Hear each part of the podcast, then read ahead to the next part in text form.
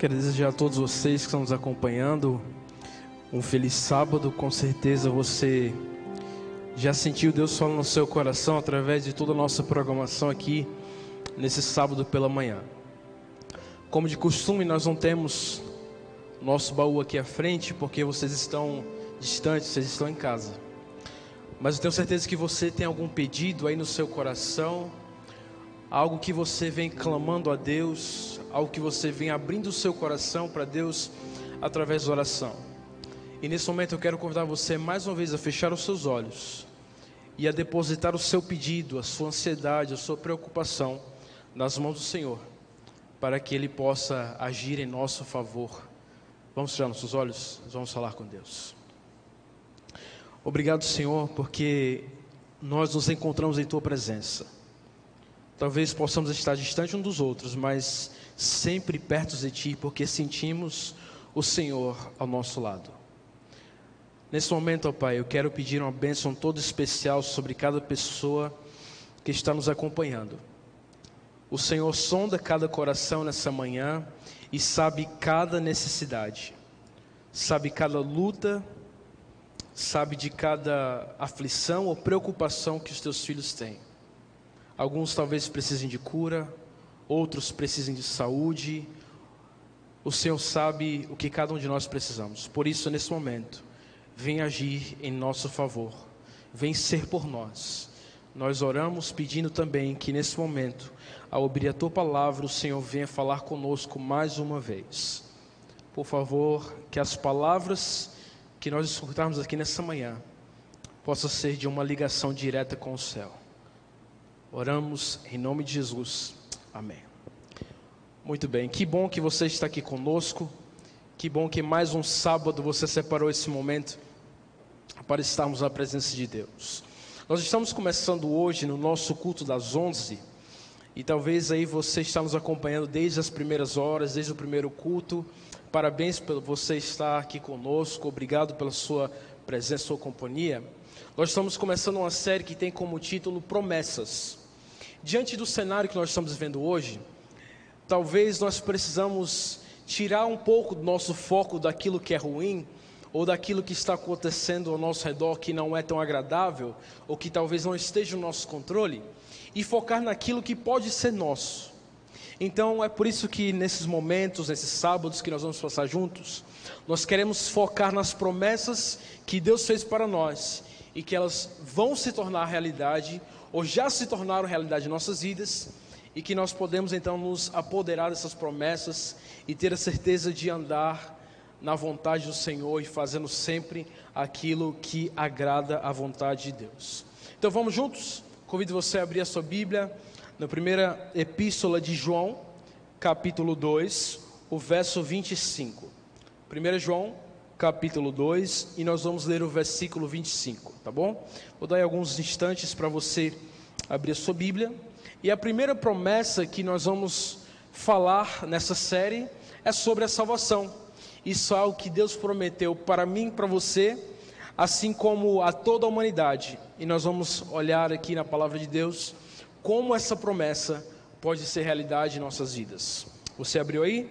1 João 2, o verso 25 diz assim: E esta é a promessa que ele mesmo nos fez, a vida, a vida eterna. Quando nós falamos de promessas, e eu quero focar aqui nesses primeiros momentos, primeiro o nosso relacionamento com Deus e nas promessas que nós temos que vem da sua parte para nós. Toda promessa que Deus fez para mim, para você, toda promessa que nós encontramos em Sua palavra, ao lermos a palavra de Deus em cada capítulo, em cada versículo, ela exige de nós uma resposta. Então, se nós olhamos para a palavra de Deus e ao nos deparar com alguma promessa, essa promessa requer de nós uma resposta, e não uma resposta qualquer, mas requer uma resposta de fé. Talvez você esteja se perguntando: como assim, pastor?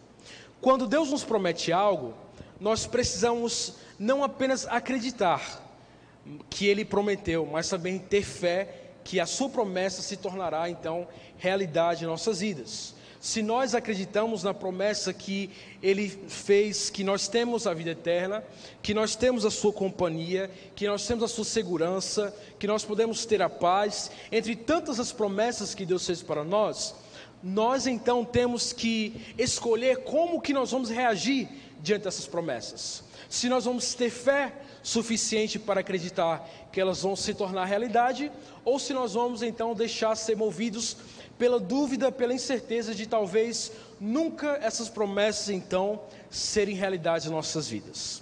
Quer um exemplo disso, de como a promessa de Deus para nós exige fé? Vamos pensar em Abraão, um personagem bíblico bastante conhecido e que foi intitulado como o pai da fé.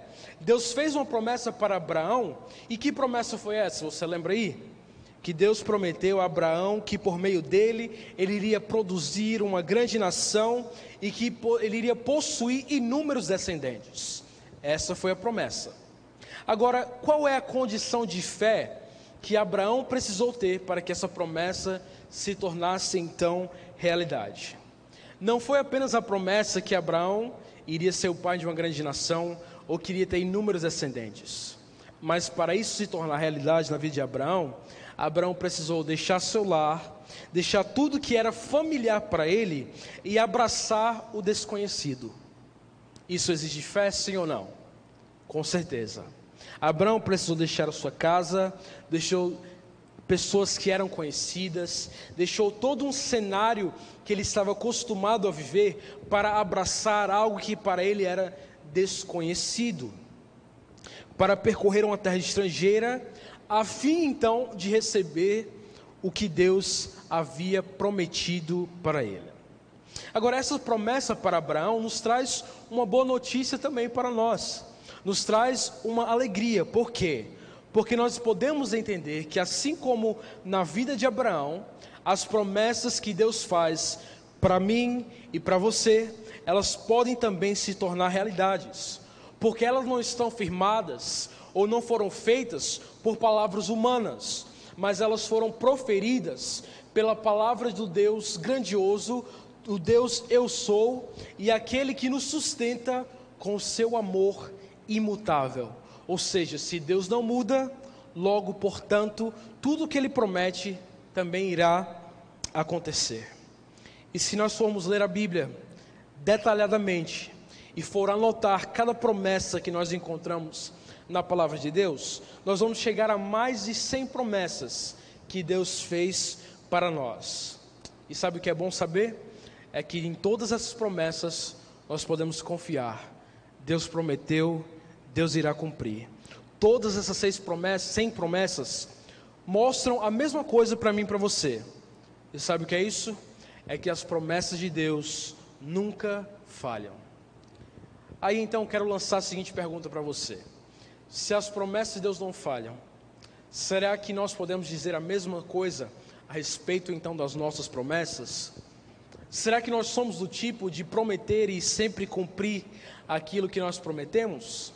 Talvez se eu pedir para você que está nos assistindo, levantar a mão, aquele que já fez alguma promessa e não foi capaz de cumprir, talvez, quem sabe, todos nós iríamos levantar a mão, porque eu sei que já. Eu já prometi algo e nem sempre fui capaz de cumprir.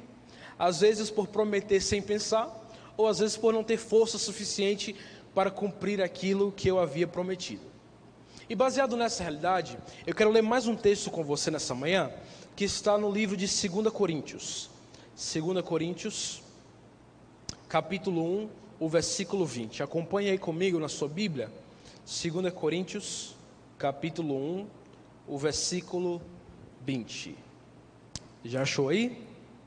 2 Coríntios 1, o verso 20 diz assim: Porque o Filho de Deus, Cristo Jesus, que foi por nosso intermédio anunciado entre vós, isto é, por mim e Silvano e Timóteo, não foi sim e não, mas sempre nele houve o sim.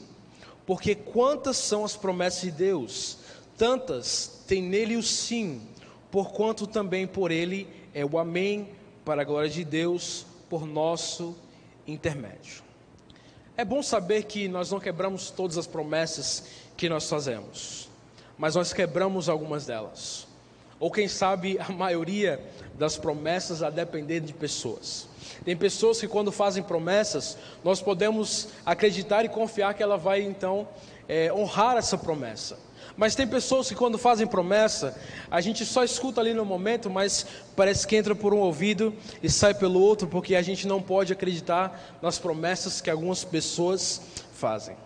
E eu trouxe aqui duas razões que, ao analisar, eu refleti e cheguei a uma conclusão que muitas vezes nós não cumprimos essas promessas por esses dois motivos. A primeira razão que quebramos as nossas promessas é porque o nosso coração é torto e é enganoso. E a Bíblia fala sobre isso, que o coração do homem é enganoso. A Bíblia fala que o nosso coração, ele é pecaminoso. E quando nós temos um coração pecaminoso, muitas vezes as promessas que nós fazemos são quebradas. E o segundo motivo pelo qual muitas vezes nós quebramos as promessas que nós fazemos é que nós fazemos promessas em momentos em que nós não somos fortes o suficientes ou sábios suficientes para cumprir as nossas promessas. Agora, que bom é olharmos para a promessa de Deus e ter a certeza que nelas nós podemos então confiar. Ele fez várias promessas para nós, mas existe uma promessa que ele disponibilizou para todos, incondicionalmente: é a salvação. Ele nos prometeu, como no primeiro verso que nós lemos, que a promessa que ele fez é essa: vida eterna para todos. Cristo não apenas nos promete a salvação, mas ele nos promete perdão dos nossos pecados, ele promete fornecer tudo o que nós precisamos. Ele promete que nós nunca estaríamos sozinhos. Ele promete que Ele ouvirá as nossas preces. Ele promete que Ele responderá às nossas orações. Ele diz que Ele nos disciplina porque Ele tem amor por nós. Ele promete que, mesmo ao sofrermos, Ele irá nos sustentar. Ele promete que Ele susterá a nossa fé. E também promete que Ele estará conosco todos os dias até a consumação do século. Mas a promessa que eu quero que você nessa, nessa manhã olhe e faça o seu coração palpitar, ou que talvez faça o seu coração se apaixonar, é pela promessa da salvação. Porque todas essas promessas são colocadas à nossa disposição. Nós podemos nos apoderar dessas promessas que Deus fez, inclusive de sermos salvos. E algo que a gente talvez não tenha parado ainda para refletir, é que todas as promessas que Deus fez para mim para você, elas se tornam capazes, ou elas se tornam um sim, através da vida de Jesus. As promessas que Deus fez para nós, elas se cumprem em Jesus. E essa promessa disponibilizada para todos é que Deus prometeu nos salvar e conceder-nos a salvação. E a única maneira de sermos salvos só é possível em Jesus. Não é possível de nenhuma outra forma. Não há nenhuma outra forma, por mais que nós venhamos a investir dinheiro, investir tempo, investir esforços, nós nunca alcançaremos a salvação por nenhuma outra forma. E como isso tem sido deturpado no meio evangélico, não é? Como tem sido pregado muitas vezes, que eu só alcanço a salvação a partir das minhas boas obras, a partir das minhas boas dádivas, a partir do meu bom comportamento, ou a partir daquilo que eu ofereço para Deus, ou a partir do valor que eu posso oferecer em troca de algum benefício que vem do céu para mim como tem sido enganado o povo de Deus a pensar que a salvação é algo alcançável quando eu estico o meu braço, ou quando eu falo palavras que agradam, ou quando eu ando por um caminho, ou quando eu faço algo que venha então a ser um ato de obediência. Não é bem assim. Todos nós fomos quebrantados por causa do pecado. E todos nós nascemos a natureza pecaminosa já inclinando para o pecado. Nós não podemos, por uma força de pensamento nossa ou por uma decisão nossa, escolher ser salvo. Ou nós não podemos ser salvos por nós mesmos. Temos que entender isso. Se você se comportar da melhor forma possível, isso não é salvação. Você ser uma criança obediente, isso não é salvação. Você cumprir todas as regras a todo momento, isso também não é salvação. Se você é uma pessoa que não precisa ser lembrada de nenhuma doutrina ou de nenhuma crença, está sempre andando conforme as normas, isso também não é salvação. Salvação só encontramos nos méritos de Jesus. E a partir de então que nós somos salvos, Deus começa então uma obra de transformação em cada um de nós. Somos salvos por Jesus, mediante o seu sacrifício salvífico por nós. E eu quero levar você nesse momento a refletir sobre o que aconteceu então no Calvário. Ali na cruz, Cristo, quando ele está pendurado, e do seu lado direito um ladrão, do seu lado esquerdo um outro ladrão. Cristo está ali naquele momento pendurado em sofrimento, em dor, em agonia, mas ele está absorvendo como uma esponja quando nós colocamos dentro da água e ela absorve então a água. Cristo está ali absorvendo toda a raiva de Deus em relação ao pecado. Cristo está ali absorvendo toda a raiva de Deus em relação à rebeldia que nós temos como ser humano. Cristo está ali absorvendo todos os atos pecaminosos da humanidade. Ele está ali por causa dos momentos onde nós preferimos mentir ao invés de falar a verdade. Ele está ali absorvendo todos os momentos onde nós desobedecemos ao invés de obedecer. Ele está ali absorvendo por todos os momentos que nós dissemos: eu vou fazer do meu jeito, tem que ser como eu quero, tem que ser quando eu quero, e eu só vou fazer do meu jeito. Jesus ali na cruz está absorvendo tudo isso como uma esponja. E quando digo tudo, é literalmente tudo. Tudo que eu já fiz de errado, tudo que você já fez de errado, todas as faltas da humanidade. E não há mais nada para ser absolvido. Tudo se foi, tudo foi colocado sobre seus ombros. E quando Jesus morre e ele ressuscita então, dentre os mortos, temos a maior evidência de que todo o nosso pecado, todo o nosso mau comportamento, toda a nossa rebelião, toda a nossa desobediência foi resolvida na vida de Jesus. Isso se torna tão importante para nós, porque nós entendemos que aonde nós nunca seríamos perfeitos, Cristo então foi por nós. Jesus não apenas absorveu a raiva de Deus naquele momento, mas ele em troca de ser colocado sobre ele a nossa iniquidade, ele devolve para nós em sua vida, sabe o que? A sua obediência. Cristo troca a nossa desobediência, que é colocado sobre ele, e ele então devolve para nós a obediência que vem dele.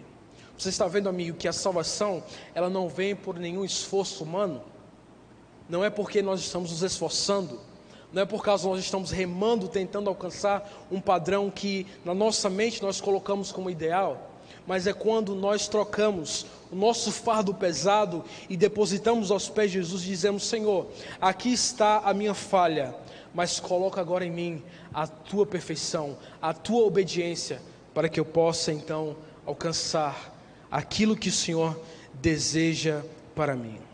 Isso seria incrível se nossos relacionamentos pudessem ser assim, não é? Eu estava pensando nisso ontem, e talvez quando eu era menor, isso seria muito útil. Eu lembro em todos os momentos então que eu fui desobediente e eu precisei apanhar, ou receber alguma lição, ou receber algum castigo, para eu entender a gravidade daquilo que eu estava fazendo de errado.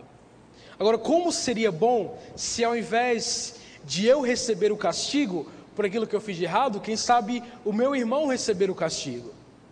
Eu desobedecer, eu fazer algo errado, mas não, quem vai receber a culpa vai ser o meu irmão, ele que vai ser chicotado por mim, e no lugar da chicotada que ele recebe, eu então vou ser obediente. Ele obedeceu, eu não obedeci, então ele vai obedecer e ele também vai levar uma surra.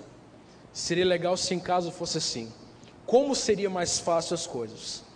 Infelizmente, nós sabemos que na vida real não é bem assim. Todas as nossas atitudes têm então consequências. Cada ação tem uma reação. Mas pare para pensar comigo. O nosso relacionamento com Deus funciona dessa forma. Porque nós que desobedecemos, mas é Cristo que sofre então o preço. A obediência dele então torna nossa. Quando se trata do relacionamento do Pai Celestial conosco, é assim que funciona. Fomos desobedientes. Cristo foi obediente em nosso lugar. E agora então a obediência passa a ser nossa. Cristo então passa a olhar para nós de uma outra forma. Parece que a nossa vida ela ganha sentido. Parece que a nossa vida ela ganha um novo rumo. Parece que a nossa vida agora ela começa a ser escrita de uma forma completamente diferente. E quando Cristo passa a habitar em nós, nós poderemos, assim como Paulo, dizer: Já não sou mais eu quem vivo, mas é Cristo quem vive em mim. Sabe, eu sonho com um momento em que isso vai ser realidade na minha vida.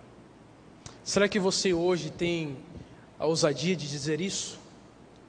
De quem sabe diante de várias pessoas você proferir algo assim e através das suas atitudes isso se confirmar? As pessoas realmente ver que em tudo que você fala é Cristo que está falando através de você, que as suas palavras são muito parecidas com as palavras de Cristo, que os lugares aonde você frequenta, você está indo na certeza que Deus está com você? Diante dessas promessas, diante dessa realidade de salvação, algo fica muito claro para nós: é que se Deus prometeu a salvação para nós, só existe uma forma de alcançar a salvação, só existe um caminho para percorrer para sermos salvos, e o próprio Cristo deixou isso claro, dizendo: Eu sou o caminho. Então, se nós queremos a salvação, temos que ir até Jesus. É nele que nós temos os nossos pecados perdoados. É nele que nós encontramos a nova vida. É nele que nós somos salvos. Pelas suas pisaduras nós somos sarados. E pelos seus méritos na cruz, hoje a nossa vida ela pode ter sentido novamente.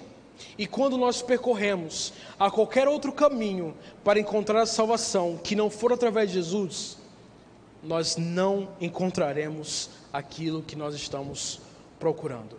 Se Jesus é o único sim, todos os outros caminhos que percorremos, nós só encontraremos nãos. Sabe, Deus não é um gênio da lâmpada, e nós não somos o Aladim. Qualquer pregação que você ouvir, que não prometer uma cruz, ou que não te leve a perceber a realidade que nós estamos vivendo, em um mundo caído, em que nós vamos ter dias tristes, em que nós vamos ter dias difíceis, em que em momentos parecerá que tudo está perdido, qualquer pregação que você ouvir, que não falar sobre isso, ou só te mostrar prosperidade, ou só te mostrar bonança, não vai estar fazendo nenhum favor a você. Cristo nos prometeu que no mundo teríamos aflições, mas também nos garantiu a Sua presença, e é isso que faz toda a diferença em nossa vida. As boas novas do Evangelho de Jesus é que Deus será suficiente para nós nos dias bons, mas também nos dias ruins. As boas novas do Evangelho de Jesus é que Deus nos sustentará quando estivermos fracos, é que Deus nos dará entendimento quando nós estivermos confusos, é que Deus nos sustentará quando nós estivermos secos, desolados, zangados e vazios. Deus nos sustentará. É isso que as boas novas do Evangelho nos trazem. Que mesmo nos dias ruins, nós temos um Deus que se faz presente. E sabe, amigos, se as promessas de Deus, como nós lemos nos capítulo, no capítulo 1 da segunda epístola aos Coríntios, no versículo 20, que essas promessas de Deus para nós ganham um sim em Jesus, essas promessas de Deus não vão ser encontradas em nenhum outro lugar. Essas promessas não vão existir em nenhum outro lugar. A promessa é: eu te salvarei. A promessa é: eu vou perdoar os seus pecados. E o sim para essas promessas só encontramos quando nós olhamos para Cristo. Em nenhum outro lugar nós vamos encontrar o que nós mais precisamos: a salvação. porque é o que mais nós precisamos. Porque a Bíblia fala que o salário do pecado é a morte. E todos nós pecamos. Mas esse verso também apresenta para nós a solução. Ele apresenta o problema e a consequência do problema. O problema é pecado, a consequência é morte. Mas também apresenta para nós a solução. O dom gratuito de Deus para mim e para você é a vida eterna através de Jesus Cristo. Você não vai encontrar salvação em uma versão mais obediente de si mesmo. Você não vai encontrar salvação em nenhuma outra, não é uma religião. Você não vai encontrar salvação em nenhum outro caminho. A Bíblia deixa muito claro que é Jesus. O sim da salvação, o sim das promessas, só encontramos em Jesus. A capacidade de Deus nos sustentar em nosso sofrimento, nós encontramos quando olhamos para Cristo. Em qualquer outro lugar, a resposta sempre será não. E é por isso que nós nos apegamos a Jesus. É por isso que nós perseguimos o caminho que Ele deixou para nós. É por isso que olhamos para Jesus como autor da nossa fé. É por isso que nós pregamos Jesus. É por isso que nós exaltamos a Jesus. É por isso que em tudo que nós fazemos, nós falamos desse Cristo, porque é nele que nós encontramos a salvação. É por isso que nós defendemos a bandeira desse Cristo pregado na cruz. É por isso que nós acreditamos que o seu sacrifício por nós não foi em vão. É por isso que nós acreditamos que depois de três dias ele ressuscitou. E é por isso que nós acreditamos que ele voltou para o céu e que muito em breve voltará à terra para nos buscar. É porque a nossa vida, a nossa existência só faz sentido quando olhamos para Jesus. Parece que quando nós escolhemos trilhar pelo pecado, isso tirou todo o sentido de nossas vidas. E como é triste saber ainda que existem várias pessoas que estão andando por essa vida sem sentido, simplesmente existindo, aceitando um dia após o outro e tudo que a vida lhes oferece, como se não tivesse nada melhor a, a esperar no futuro ou nada melhor a ser acrescentado à sua vida. Amigos, eu estou falando para você nessa manhã que tem vivido a sua vida de uma forma totalmente desregrada ou totalmente longe dos caminhos de Deus, ou sem acreditar nas promessas que Deus fez para você. Eu queria que você nesse momento abrisse seu coração e pedisse para Deus abrir os seus olhos e tocar em seu coração para que essas promessas sejam realidades também em sua vida.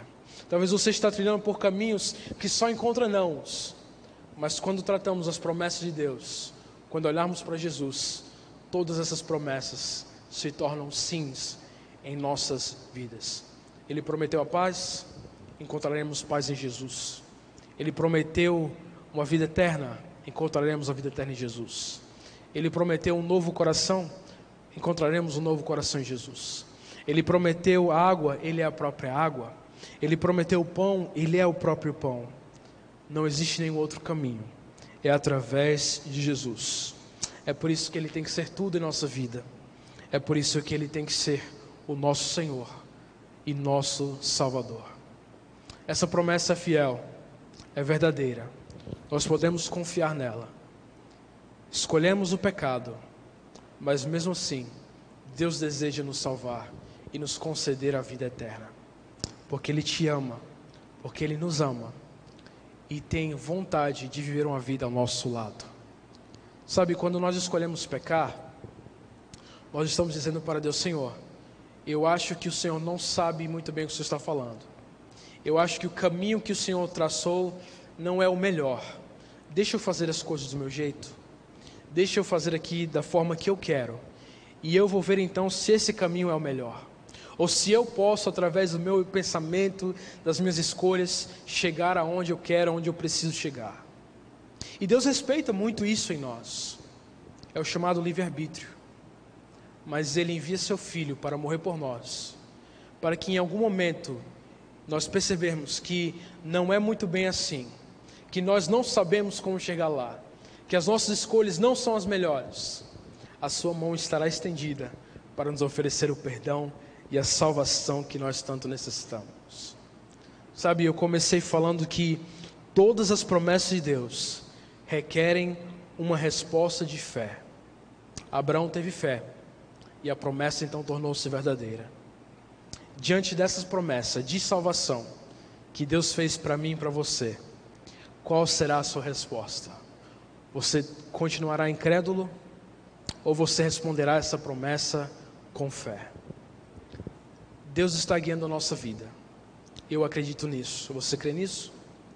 E Deus, ele vai nos guiar por caminhos que muitas vezes aos nossos olhos parecerão um pouco estranhos, ou às vezes não parecerá o melhor caminho. Mas se tem uma coisa que você precisamos entender, é que aonde Deus nos guia, ele também providencia. Deus guiou Abraão para o monte. Não havia então um cordeiro para sacrifício.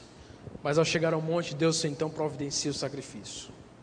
E na sua vida, a promessa que nós falamos essa manhã é salvação. É isso que todo ser humano precisa. Temos necessidades diferentes, mas também temos muitas necessidades em comum. Mas eh, uma delas é a salvação. Todos precisamos ser salvos. Do mais velho até o mais novo, do homem à mulher, do adulto à criança. E quando em nosso coração nós respondermos com fé essa promessa, sabe o que acontecerá? Cristo irá morar dentro de cada um de nós, e pelos nossos frutos, nós vamos demonstrar que aceitamos a salvação. Nós não vamos mais ter prazer na mentira, nós não vamos mais ter prazer na maldade, nós não mais seremos egoístas, nós não mais seremos teimosos ou desobedientes, nós teremos prazer em fazer aquilo que é a vontade de Deus. Amigo, amiga, Deus deseja te salvar.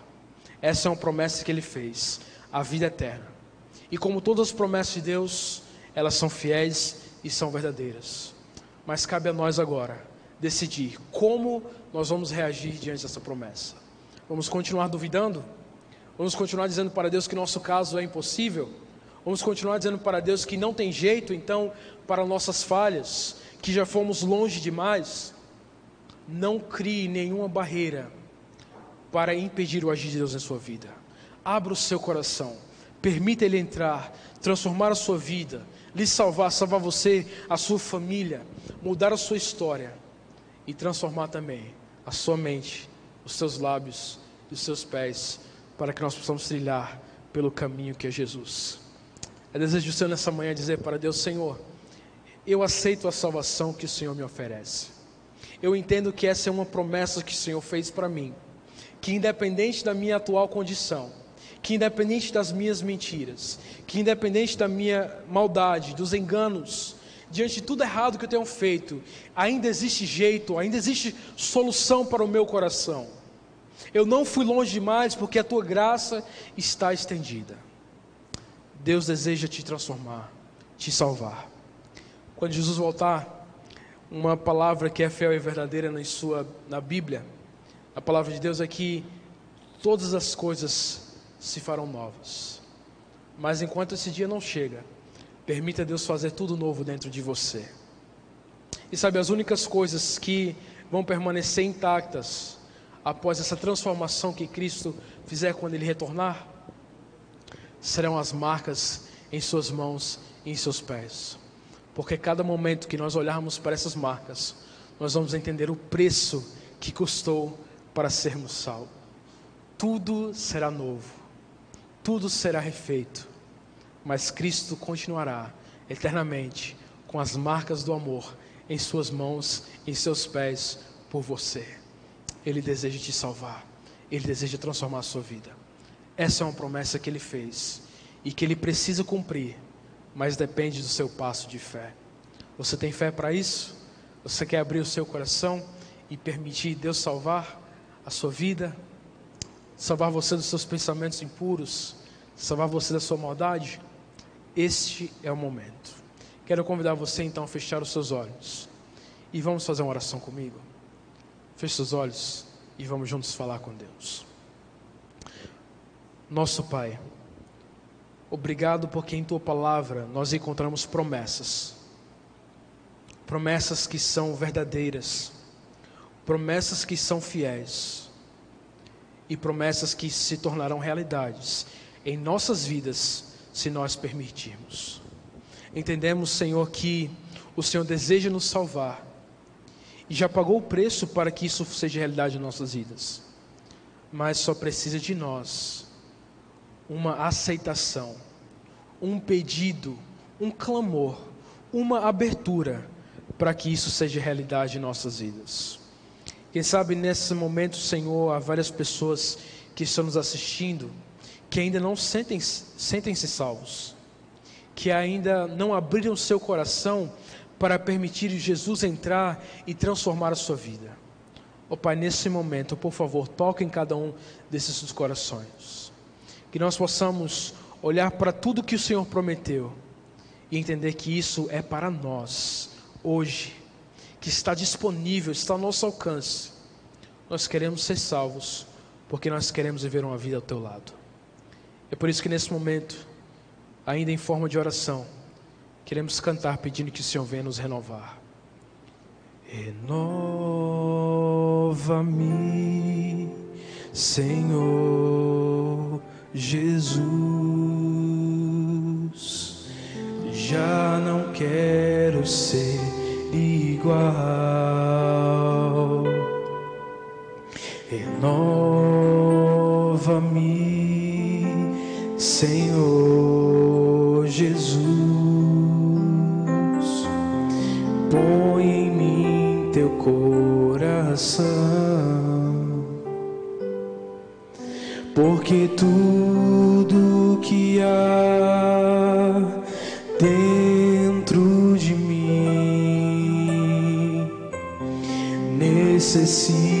ser mudado, Senhor, porque tudo que há dentro do meu coração necessita mais de ti. Oramos em nome de Jesus. Amém. Que o Senhor te abençoe e te guarde. E nós nos vemos então amanhã, às sete horas da noite, para o nosso próximo culto. Que Deus seja com você e com sua família.